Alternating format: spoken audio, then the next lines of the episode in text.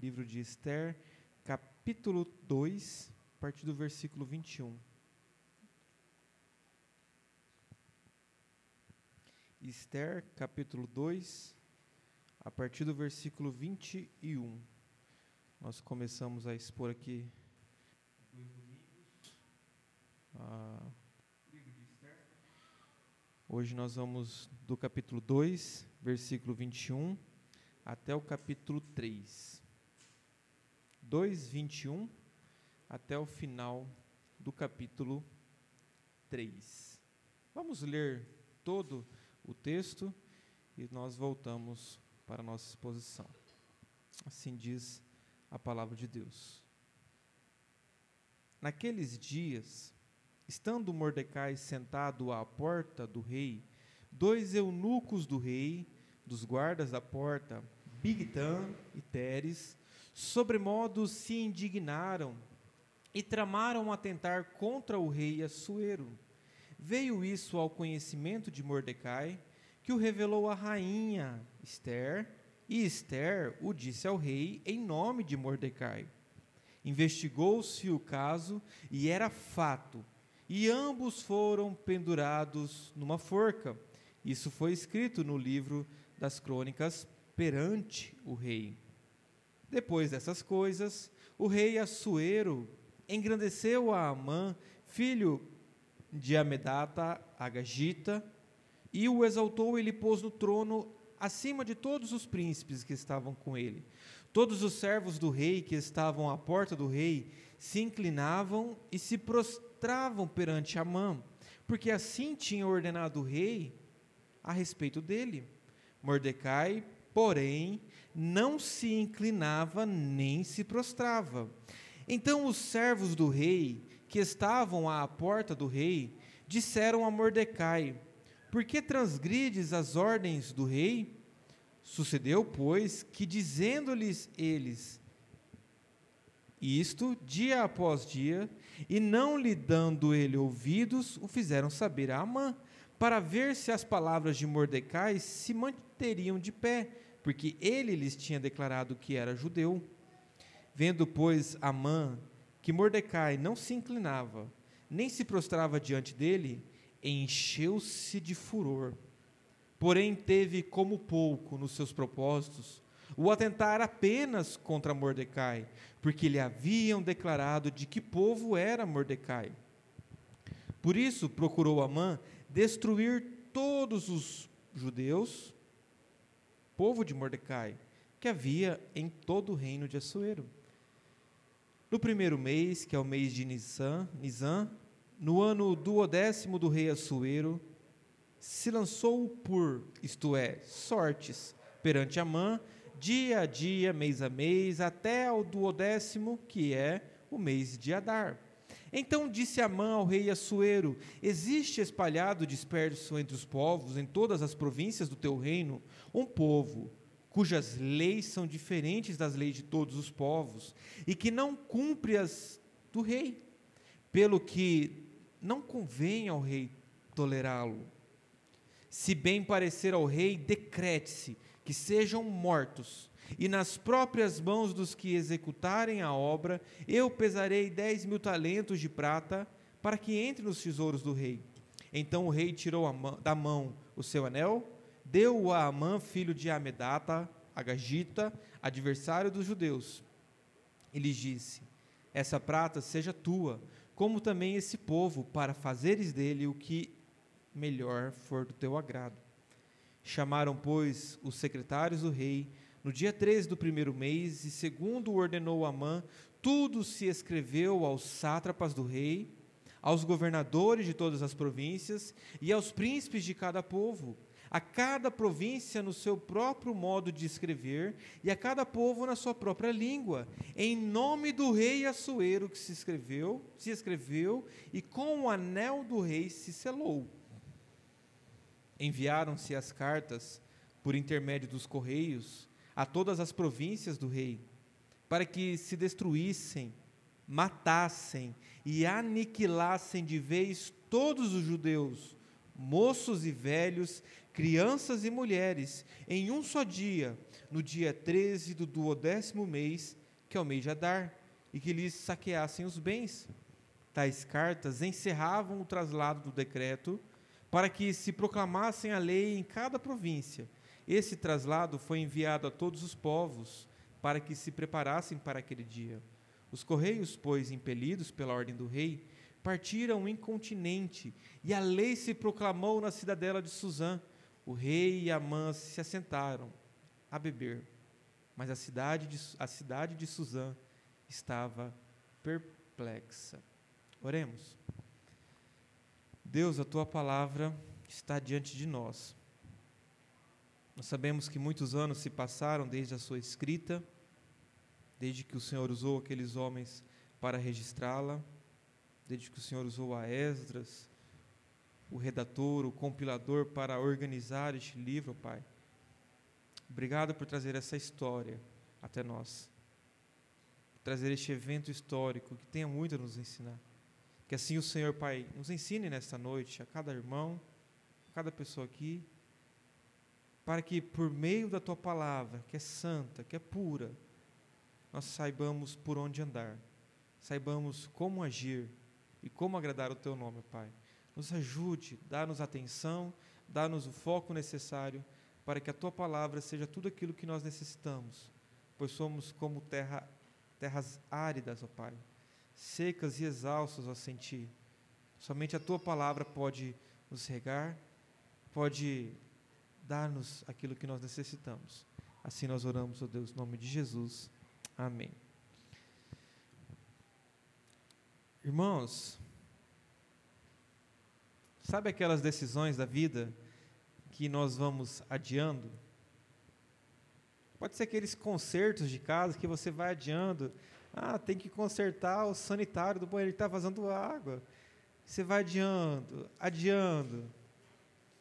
Ou alguma decisão importante que você tem que fazer no seu trabalho, em que escolher um caminho a seguir, mudar ou permanecer, seguir por este caminho, casar ou não casar, vamos continuar namorando, vou, vou noivar, vou casar. Chega um momento da vida que a gente tem que tomar desde decisões mais simples do dia a dia, até decisões mais importantes com consequências graves. E, este, e no livro, nós vemos agora, neste capítulo 3, um destes momentos. Aquele momento dos filmes de faroeste, em que o mocinho, o cowboy sentado ali, chega e vê a situação, a mocinha em perigo, alguma situação constrangedora, que ele bate o copo na mesa e vai tomar uma atitude, vai tomar uma decisão que ele precisa agir. E é ali que nós vemos o livro de Esther, numa decisão como essas, Mordecai numa encruzilhada em que ele precisa ou ele age ou ele retrocede. Quando nós olhamos para o contexto, você que tem acompanhado a série ou não, no capítulo 1 nós vemos como que o livro de Esther destaca toda a glória do, do reinado persa, do rei da Pérsia, Assuero ou Xerxes, como ele é conhecido, toda a sua glória, toda aquela festa de 180 dias, é, o seu poder, a, as festas ali, a sua generosidade mostrada naquele evento. Então, a glória deste reinado persa, que representa também o reinado deste mundo, mas como que por outro lado, apesar de toda a sua glória, todo aquele poderio dele, ele não conseguia nem governar, nem liderar o seu próprio lar. De modo que queria expor a esposa, né, fazer dela um objeto para a cobiça daqueles homens, e ele acabou perdendo ali a rainha Vasti. No capítulo 2, uma vez que Vasti estava fora de cena, nós vemos ali os oficiais procurando uma esposa para o rei. E aí lançou-se aquele concurso de beleza que estava mais para um reality show, de, proibido para menores de 80 anos. Né? Só depois que você morrer você poderia assistir, porque ninguém poderia assistir um daqueles realities, em que moças belas de aparência, de formosuras, eram escolhidas de todo o império, trazidas ao rei, preparadas durante um ano ali com aqueles banhos e especiarias, para apresentar ao rei, para o rei ter uma noite com elas e decidir se elas ficariam no harém do rei, para quando ele quisesse usá-las, ou se uma dessas seria a nova rainha. E nós vemos que Esther ganhou, conquistou ali o agrado do chefe dos eunucos, conquistou ao rei é, Assuero, e ali Esther, que também é conhecida como Radassa, porque ela tinha uma identidade, tem uma identidade judaica, mas também era recebeu o nome lá do Império da Pérsia, Esther, a estrela da Pérsia, e Mordecai, o seu tio, judeus que não voltaram para sua terra, mas estavam ali vivendo neste reino mundano. Mas a verdade, nós vimos que os nossos heróis são pessoas de carne e osso, pessoas que cometem pecado.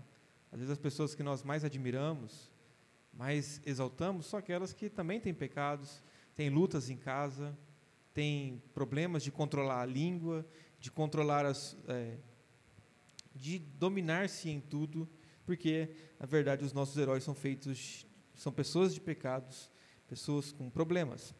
Quando nós voltamos para o capítulo 2, a partir do versículo do 21 ao 23, nós lembra, lembre-se que Mordecai, durante todo o processo de Esther ser assimilada ali pelo reino, Mordecai, o primo de, de Esther, que era responsável por ela, que não tinha mais pais, ele ficava de olho nela, ele tinha uma posição naquele reinado, ele ficava à porta ali, ó, no portão da cidade, que era um local onde as decisões eram tomadas, um local em que o comércio acontecia ali, as grandes decisões. E Mordecai tinha um papel naquela cidadela de Suzã, e nesse meio ali, é, participando da vida do palácio, ele ouve um boato, como os versículos 21 a 23 relatam.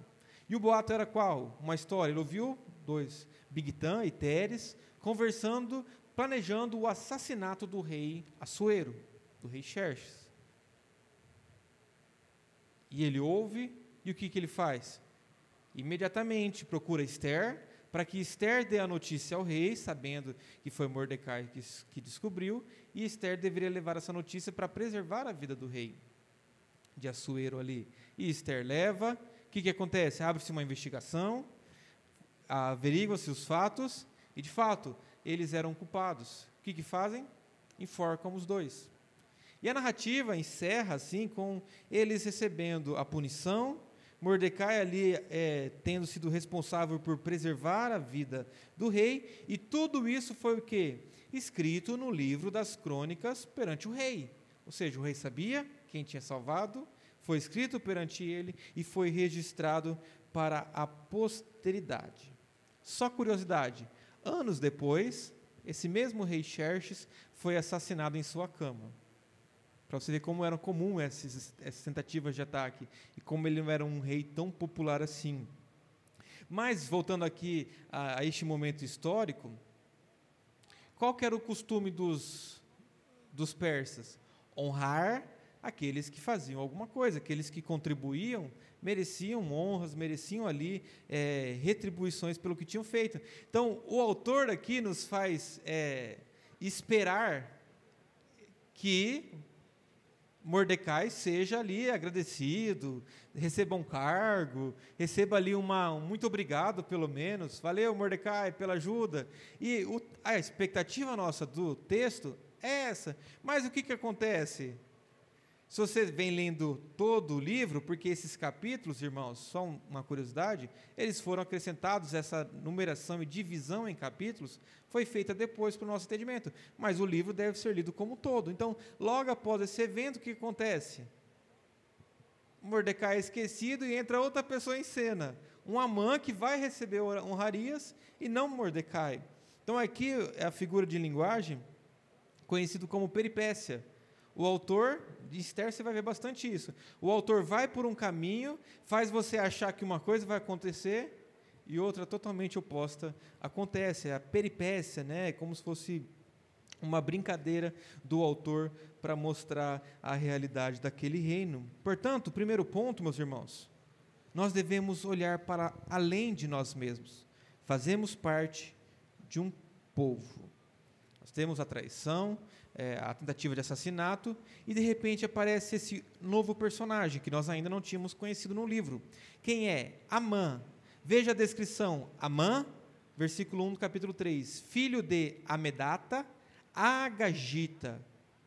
E ele foi exaltado, recebeu o trono acima de todos os príncipes que estavam com ele, e aí todos se prostravam, se inclinavam perante ele, porque assim havia sido ordenado pelo rei. Que, que acontece aqui? O que, que o texto está nos fazendo ver? Mordecai não apenas não recebe o que merecia, um obrigado, mas vê alguém de quem ele não gosta recebendo isto. Tanto que o versículo 3, observe aqui que o versículo 3 mostra. Então os servos do rei, que estavam à porta do rei, disseram a Mordecai: Por que transgrides as ordens do rei? Sucedeu, pois, que dizendo-lhes eles isto, dia após isto, dia após dia, e não lhes dando ele ouvidos, o fizeram saber a Amã, para ver se as palavras de Mordecai se mantinham de pé, porque ele lhes tinha declarado que era judeu. Então todos se inclinavam, é no versículo 2, na verdade. Todos se inclinavam, Mordecai, porém, não se inclinava nem se prostrava. Então nós temos ali Amã, o Agagita, que recebe honrarias, é, é promovido no império da Pérsia, e todos ali, reverentemente, é, prestam as suas honras, reconhecem ali como alguém importante, mas Mordecai não faz isso. Por que, que Mordecai que parecia tão acostumado à vida do império, deixar a sua prima ser é, feita de objeto, simplesmente se adequar ali aos trâmites reais do império, e agora ele simplesmente, diante dessa questão, ele se recusa.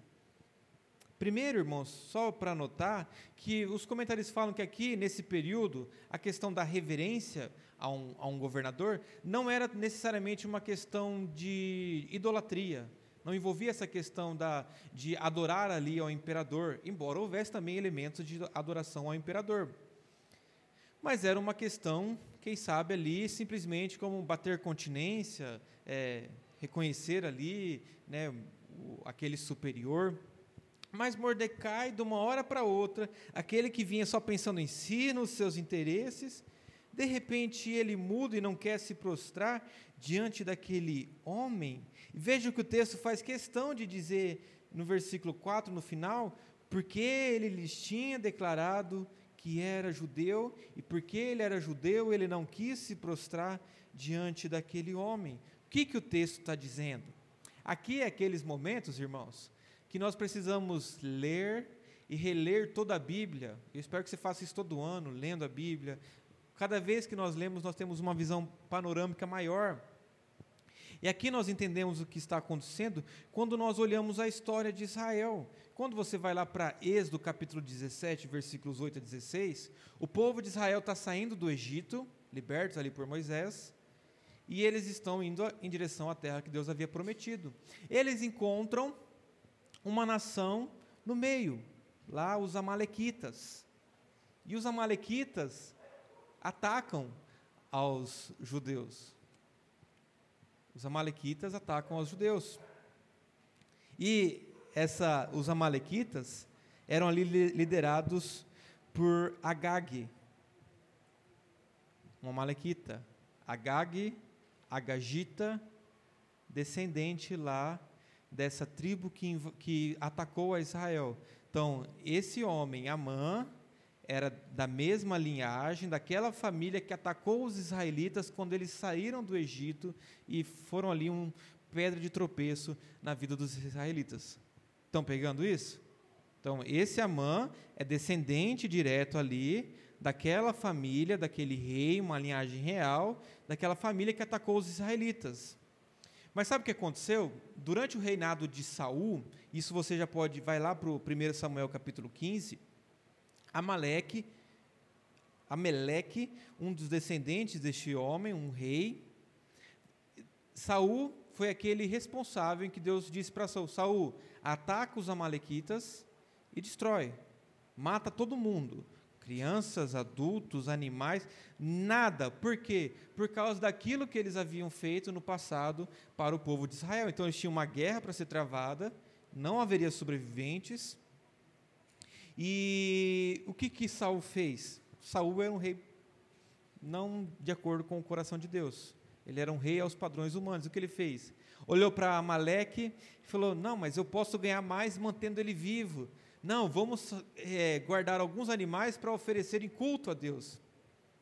Então ele desobedece a Deus, preserva a vida do rei, preserva a vida de alguns bons animais, com a desculpa de que prestariam culto a Deus, mas ele estava é, desobedecendo a Deus.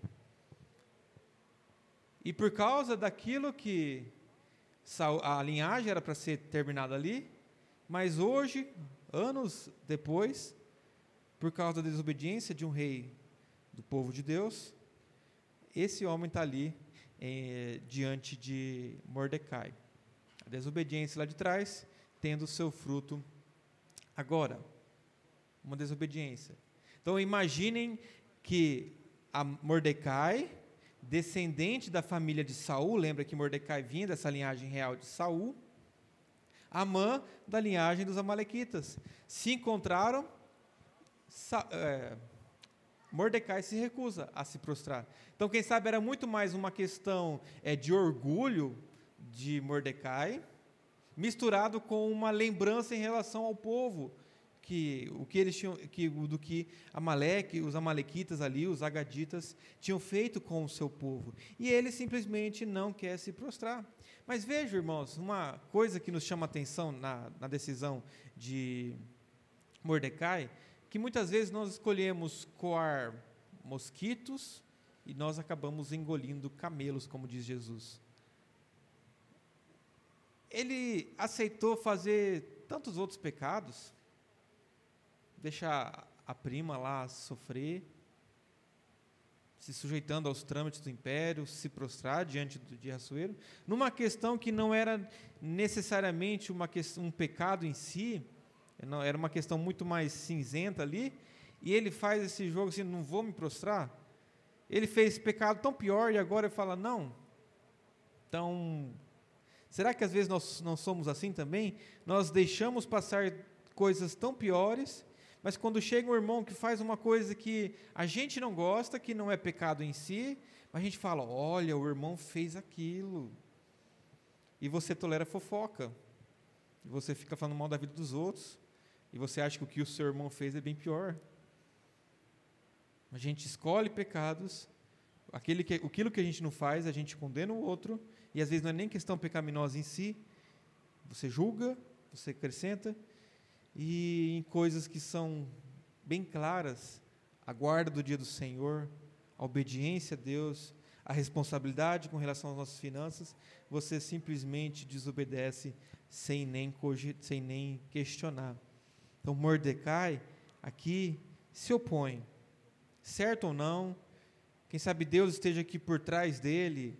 A única coisa que, quem sabe, mais certa que mostra Mordecai mudando de ideia é a ação de Deus no seu coração. Por que, que depois de tantas coisas que ele fez de errado, agora ele resolve se opor ao império? Provavelmente nós vemos uma intervenção de Deus. E aqui, meus irmãos, nós estamos falando de uma guerra entre povos. Uma disputa entre israelitas e aqueles que estavam contra o seu povo.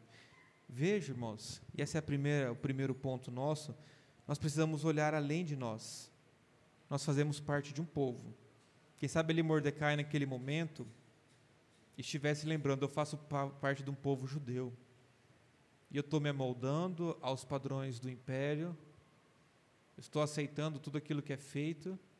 Quem sabe naquele momento Deus, pela sua graça, no Santo Espírito ali, o convenceu e que por uma coisa pequena ele falou: chega, basta. Eu não posso mais tolerar isso. Eu não posso mais me submeter, porque ele lembrava, ele lembrou que ele perten não pertencia a qualquer povo, mas ele pertencia ao povo de Deus. E você, meu irmão, faz parte de um povo maior. Você não, você a sua vida, as suas decisões diárias quanto a emprego, quanto à família, quanto à roupa que você veste, o que você come, o que você bebe. Lembre-se que tudo isso interfere não apenas na sua vida, interfere no corpo, tem a ver com o povo. que eu faço não é individual. Se eu pertenço a um corpo, se nós pertencemos ao corpo de Cristo, aquilo que nós fazemos vai além de nós e tem consequências além de nós. A nossa história, a história da igreja de Carapó, a história da igreja dos membros de Carapó, vai muito além da sua igreja como parte pequena. Tem a ver com o grande corpo de Cristo da face da terra. 1 Pedro, capítulo 2, versículo 9, Pedro diz assim: Vós, porém, sois raça eleita, sacerdócio real, nação santa, povo de propriedade exclusiva de Deus, a fim de proclamardes as virtudes daquele que vos chamou das trevas para a sua maravilhosa luz. A história da igreja, irmãos, é muito maior. Você pode pensar, ah, pastor, mas a minha história ninguém vai contar, o que eu faço ninguém vai saber. Ontem eu estava ouvindo um testemunho, meus irmãos, de que um casal que, que foi chamado e conhecia um outro casal que estava pensando em se separar com 10 anos de casados. E aquele casal ali, depois de muita insistência, depois de conversa, depois de, de, de abrir uma porta, aquele, o casal que estava tentando, pensando em se separar, abriu as portas de casa para um evangelista, que foi, levou a palavra, visitou, pregou. E ali aquele casal, essa semana, estava completando acho que 36 anos de casado. E a pessoa estava me contando como Deus a usou lá atrás para ser um instrumento ali na vida daquele irmão. E Deus, às vezes, não mostra para nós tudo aquilo que acontece com as sementes que plantamos para que a gente não se orgulhe. Mas Ele deixa que a gente perceba algumas sementes, alguns dos frutos, para que a gente também não desanime. Então a nossa história não tem a ver apenas com as minhas decisões, a minha família, tem a ver com a decisão da história do povo de Deus. Você não pertence a si mesmo. Nós fomos comprados por um sangue, pertencemos de corpo e alma àquele que nos salvou. E pertencer a essa história é pertencer, é pertencer à principal das histórias, à maior das histórias. Essa é a história de Mordecai, a história do povo de Deus. Por isso que é importante conhecer a nossa história conhecer de onde viemos. Mas o texto vai dos versículos 5 a 7, eu peço que você acompanhe a leitura. O texto diz assim: Vendo, pois, Amã que Mordecai não se inclinava, nem se prostrava diante dele, encheu-se de furor, porém teve como pouco nos seus propósitos atentar apenas contra Mordecai, porque lhe haviam declarado de que povo era Mordecai. Por isso procurou Amã destruir todos os judeus, povo de Mordecai que havia em todo o reino de Assuero. No primeiro mês, que é o mês de Nisan, no ano do odécimo do rei Assuero, se lançou o pur, isto é, sorte perante Amã, dia a dia, mês a mês, até o duodécimo, que é o mês de Adar. Então Amã, descobrindo essa pessoa, o Mordecai, que não se prostrava diante de seus oficiais, diante dele, se irrita contra isso. Quem sabe por causa do povo dele, justamente que é citado aqui, a questão é que a situação só foi piorando. O comportamento de Mordecai vai prejudicar quem? Toda a nação. A vingança de Amã não é só enforcar Mordecai. Não era suficiente para ele acabar com Mordecai. Ele queria atingir quem? A todos os judeus. Veja a ira, a, esse desejo de vingança, não apenas contra um cidadão, mas contra todo o povo que nem tinha, quem sabe, se rebelado. Veja como este império que aparece, aparenta ser tolerante, é, permissivo, em um momento em que um se revolta, um se opõe ali, todo um, grupo é prejudicado. Um prego que se levanta, ele é martelado, e Mordecai aqui está sendo, vai ser martelado, tenta, vão tentar aqui acabar com ele, então, um império que parece benigno e favorável, na verdade é terrível e cruel. Só pensar em, cadê Vasti? Nunca mais se vai ouvir falar de Vasti. É isso que o império faz.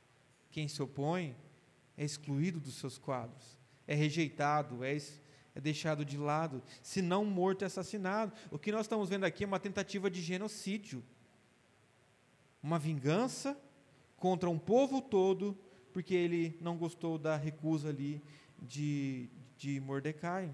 O orgulho ferido, e ele vai retribuir a todas as pessoas. E como que ele faz isso?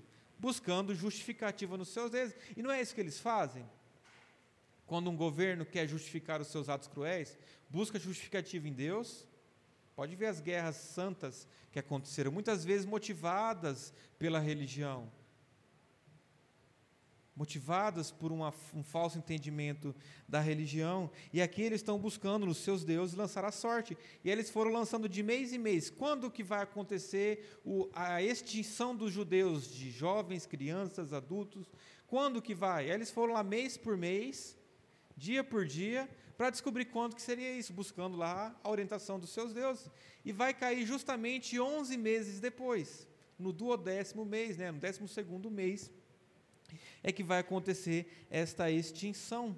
Então ali parece que Deus não está em ação, mas vejam, eles têm uma trama, mas pela sorte dos deuses deles, essa tentativa de assassinato vai ficar para daqui a 11 meses, para que Deus coloque o seu plano em execução. Então eles estão sendo, têm o seu plano adiado. Mas os versículos 8 a 15 continua, veja os versículos 8 a 11 novamente. Então disse Amã ao rei Assuero: Existe espalhado, disperso entre os povos, em todas as províncias do teu reino, um povo cujas leis são diferentes das leis de todos os povos, e que não cumpre as do rei, pelo que não convém ao rei tolerá-lo. Está aqui. Veja, irmãos, vamos indo versículo por versículo. Amã, para justificar a sua atitude, busca então a, o aval ali da sua religião, dos seus deuses, e agora vai buscar o aval do governo, o aval da, da autoridade estatal. Mas para justificar a sua matéria, ele não fala que um homem apenas se recusou a se prostrar. Ele fala que todo um povo tem uma lei diferenciada que não aceita se prostrar ali e obedecer às leis do império. Então ele vai jogar todo o povo contra o rei, para que o rei ali faça aquilo que ele quer. Então ele vai dar os fatos, as narrativas, dar a narrativa de acordo com o que ele quer ouvir. Ele, ele manipula a narrativa. Versículo 9: Se bem parecer ao rei, decrete-se que sejam mortos, e nas províncias, mãos dos que e nas próprias mãos dos que executarem a obra, eu pesarei dez mil talentos de prata para que entrem os tesouros do rei. Então o rei tirou da mão o seu anel, deu a Amã, filho de Amedata, Agagita, adversário dos judeus, e lhe disse: Essa prata seja tua, como também esse povo, para fazeres dele o que melhor for do teu agrado. Que rei que preocupado com o povo, não é, irmãos? Ele nem se preocupou em pesquisar, em investigar como foi investigado o assassinato dele. Ah, o Amã está dizendo? Ok, se você diz, não. É tipo assim quando, quando lavaram as mãos a respeito de Jesus. Não, faça o que você quiser, pode, está liberado. Confio em você. Um império omisso, negligente, em que um povo inteiro vai ser exterminado porque ele confiou numa narrativa. Seja a motivação aqui de Assuero pela ganância, ali, 10 ciclos de prata, provavelmente equivaleriam a metade do PIB anual do Império da Pérsia, uma quantia considerável. E por ganância, por desprezo, por negligência, o certo é que o rei pouco se importa com o povo, entrega nas mãos de Amã e fala: faça o que você quiser. Um rei que não estava preocupado com aquilo que aconteceria. Tanto não estava preocupado que o que ele faz com Amã? Veja o versículo 15. Os correios, pois, impelidos pela ordem do rei, partiram em continente, e a lei se proclamou na cidadela de Suzã. O rei e Amã se assentaram a beber, mas a cidade de Suzã estava perplexa um decreto para extinguir um povo, estava sendo disperso por meio dos carros, dos correios ali da época, em cada língua de cada província. E o que, que o rei estava fazendo? Bebendo, despreocupado, apenas curtindo ali com seu amigo Amã, sem procurar o povo. E o povo estava como? Perplexo: o que está acontecendo? Esse rei está maluco? Esse rei está fora de si? Mas uma ordem do Império Persa é uma ordem do Império Persa. E ali então o sistema postal entra em funcionamento, as, toda ali a, a nação está recebendo a ordem que num dia determinado aquelas coisas, é, a morte dos judeus seria permitida. Antes não. Imagina, irmãos. daqui no 15 de novembro de 2022, o dia em que todos os cristãos serão assassinados. Decreto presidencial. Aí você vê o seu vizinho no dia anterior carregando as armas, afiando as facas. Ou antes, né, você vai vendo mês a mês, o pessoal se preparando e olhando, cadê? Cadê o cristão? Não lembra o que aconteceu na Segunda Guerra Mundial? Judeus perseguidos, só por ser judeu? Medo de serem entregues? Medo de descobrirem a que povo pertencia? É isso que está acontecendo nesse texto. Essa história é muito mais antiga. A perseguição ao povo de Deus é muito mais antiga do que isso. Ela inicia lá no Éden. Quando, depois que o homem, Adão e Eva, o homem e a mulher, Adão e Eva, pecaram, eles, uma guerra se iniciou. E uma promessa foi feita que o descendente da mulher pisaria a cabeça da serpente. Ela lhe feriria o cancar, mas ele pisaria na cabeça da serpente. Então, uma perseguição e uma luta começou ali entre dois povos. E nós vimos em Gênesis como que havia o descendente da mulher, a linhagem da semente, a linhagem que viria o Messias, sempre em oposição com a linhagem é, ligada à serpente, a linhagem é, contra a, a, a linhagem santa. Caim e os seus descendentes, Adão, ali Sete, todos os descendentes que vieram do povo de Deus, uma luta constante que não para, que só foi encerrada ou teve uma consumação, embora continue, com a pessoa de Jesus. Mas essa guerra, ela foi perpassada por toda a história. Pessoas perseguindo outras, sem questionar ali se preparando, afiando as suas foices, afiando os seus martelos, numa contagem regressiva para o genocídio dos judeus, do povo de Deus. Amã confiou nas estrelas, nos seus deuses, para decidir, sentaram a beber como se tudo tivesse perfeito. Agora sim, os dias deles estão contados. O que Amã não contava e a Suera não contava é com o que diz Provérbios 16, 33, que a, lo, a sorte se lança no regaço, mas do Senhor procede toda decisão. Podem tirar sorte, mas a decisão vem do Senhor. Ou como diz Provérbios 16, 9, o coração do homem traça o seu caminho, mas o Senhor lhe dirige os passos.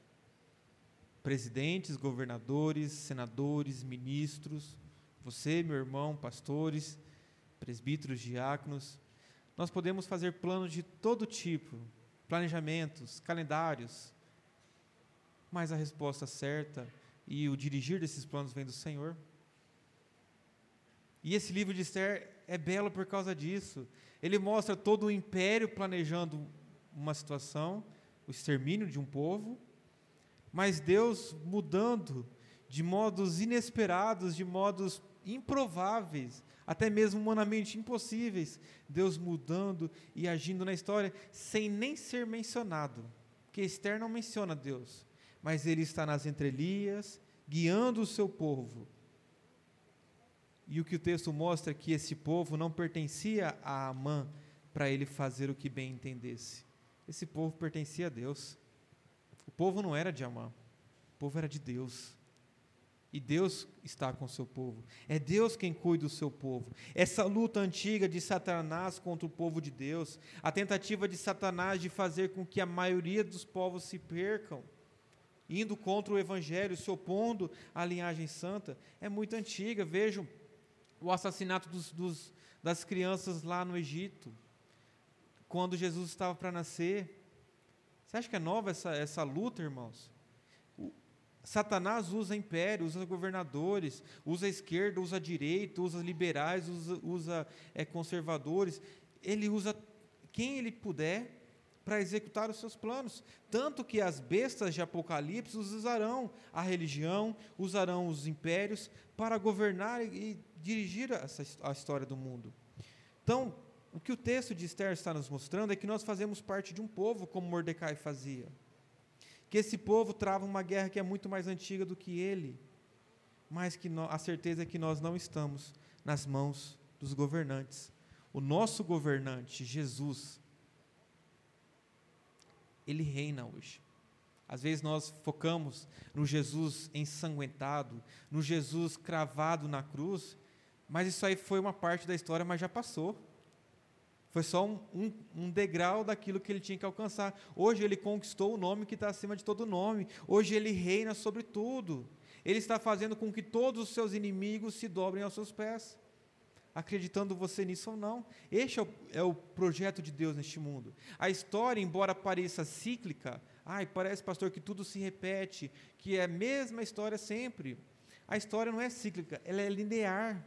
Deus tem um projeto do início ao fim, embora pareça cíclica, porque o pecado ele é repetitivo, ele é enfadonho. Deus está guiando esse projeto por meio de Jesus a uma consumação. E nessa história, Cristo já pisou a cabeça de Satanás. Ele já deu a, a ferida mortal. Ele está como um animal que foi ferido, mas ainda cambaleia até dar o último suspiro como um boi que foi sangrado, mas ainda dá aquele, aquele respiro, tenta atingir alguém ali ao seu alcance, Satanás já está com a ferida mortal. E ele quer arrastar o máximo do povo de Deus com ele. Por isso, irmãos, que nós vemos uma perseguição ao Evangelho. Nenhum povo, nenhum outro povo, nenhuma outra religião é tão perseguida quanto os cristãos. Não é? Não é isso que nós vemos na história? Uma perseguição constante à igreja. Embora a gente aqui hoje tenha toda a liberdade, possa adorar a Deus, mas há uma perseguição contra a lei de Deus, uma perseguição contra o povo dele. E essa, pers essa perseguição vem desde o jardim do Éden, quando o homem pecou. Portanto, meus irmãos, o pecado, ele traz consequências. E isso, Esther mostra isso algumas vezes a recusa de Saul lá atrás de obedecer a uma ordem de Deus, de guerrear contra os amalequitas ali, gerou consequências contra Amã hoje. No tempo dele aqui de Esther. De que ele seria ali assassinado. Se não fosse Deus, ele e todo o povo judeu estaria morto. É claro que tudo isso fazia parte do grande plano de Deus, mas o pecado teve consequências. Eu não sei se eu já contei essa história aqui, mas o pastor Bill Moore, um pastor muito bacana da área de aconselhamento bíblico, ele conta de um marido que uma vez viajou e numa das viagens a negócios, ele num hotel, ele resolveu ter um caso ali, depois de muito relutar, ele teve o caso com uma prostituta e voltou para sua casa. E ele se dizia arrependido no seu coração e falou: Eu, para não causar conflitos com minha esposa, vou guardar isso. Não vai mudar o nosso relacionamento, isso não vai afetar. E guardou aquilo por anos. Até que a sua esposa ficou grávida. E aí, quando ela estava grávida, no pré-natal, descobriram que a criança tinha HIV. E aí eles foram pensar o que, que aconteceu. E aí o marido foi descobrir que ele tinha HIV, passou para a esposa, para a criança, porque ele não confessou um pecado lá atrás dele. Ninguém vai saber, pastor. Não tem a ver com ninguém. Pecado não tem a ver só com uma pessoa, ele afeta o corpo, afeta a família, afeta a igreja. E aqui as consequências foram visíveis. Mas muitas vezes o nosso pecado não é tão visível, mas ele afeta também o corpo. Pecados não disciplinados e cortados do corpo afetam e enfraquecem a comunhão e a santidade da igreja. Mas também, meus irmãos, em segundo lugar, Deus governa neste mundo, inclusive sobre injustiças. Mordecai aqui estava sendo injustiçado, o povo inteiro estava sendo injustiçado. E nós nos revoltamos, nos indignamos com uma injustiça, com um, algum decreto sem sentido, algum decreto autoritário, abusivo, mas saibam que Deus governa até mesmo sobre as injustiças. Até mesmo nas perseguições, Deus faz o seu nome grande. Porque Deus governa até mesmo sobre as injustiças. Deus usa até mesmo o pecado alheio para cumprir os seus propósitos. Deus está reinando neste mundo. Ele, a ele pertence a vingança, a ele pertence o juízo. Meus irmãos, nós pertencemos a um povo. Paulo diz em 1 Coríntios 6, 19 a 20: Acaso não sabeis que o vosso corpo é santuário do Espírito Santo, que está em vós, o qual tendes da parte de Deus e que não sois de vós mesmos, porque fostes comprados por preço. Agora, pois, glorificai a Deus no vosso corpo. A verdade, se você professa a fé em Jesus, se você crê em Jesus como Senhor e Salvador de sua vida, você não é mais, não pertence mais a si mesmo. Você foi comprado por Cristo. Seu corpo não é mais seu, sua vida não é mais sua. Você pertence a alguém e tem que prestar contas a Ele. E esse texto de Esther nos mostra essas consequências de pertencer a um grupo, pertencer a um povo, pertencer ao povo de Deus. Ali os judeus, nós agora, cristãos, povo de Deus. Nós pertencemos a um povo e tudo que nós fazemos implica na nossa família, a família de Deus. Nunca perca esta consideração. O Salmo 133 é um salmo maravilhoso, que ele fala que é, que é bom a companhia dos irmãos, e é ali, é aqui, na companhia dos irmãos, que Deus ordena a sua bênção e a vida para sempre. Há coisas que Deus fala na minha casa, fala no secreto do meu quarto, mas há coisas, irmãos, que você só consegue na companhia dos irmãos na comunhão da igreja. Isso a internet não oferece, o seu culto doméstico não oferece, há coisas que só a comunhão do povo reunido para cultuar a Deus é que oferece. E nós precisamos valorizar isso, a, a comunhão e a glória do povo de Deus junto. Portanto, meus irmãos, vamos pensar um pouquinho além de nós, lembrar que nós temos um povo a quem pertencemos e que tem um Deus que está guiando esse povo. Você pode fazer parte deste povo, crendo em Jesus pela fé, se submetendo a Ele como Senhor e sabendo que Ele está dirigindo a nossa história. Por mais injustas que pareçam algumas situações, por mais tristes e dolorosas que sejam, o nosso Senhor Jesus reina e Ele está à destra de Deus governando-nos. E nós precisamos resistir ao império nos posicionar em algum momento e tomar essas decisões que agradam a Deus. Amém?